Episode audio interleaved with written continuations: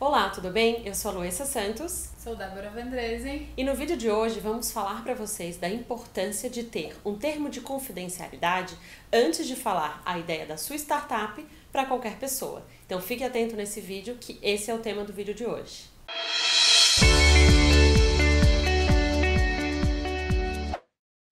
Você já teve alguma ideia e teve medo de compartilhar? Existem alguma, algumas ferramentas que podem ser utilizadas para evitar qualquer tipo de problema relacionado a isso.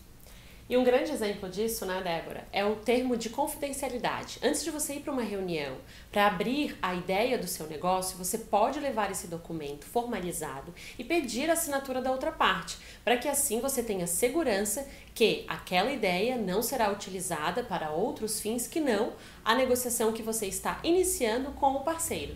É importante lembrar que essa segurança feita na primeira reunião, ela já serve para as próximas negociações.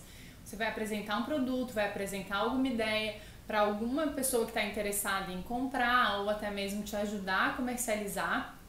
A partir dali que já está assinado o termo de confidencialidade, todas as outras informações vindas daquela negociação já vão estar protegidas naquele termo. Então era isso. Se você tem mais alguma dúvida, deixe seu recado aqui no nosso vídeo, mande um e-mail e não esqueça de acessar as nossas redes sociais. Até o próximo vídeo.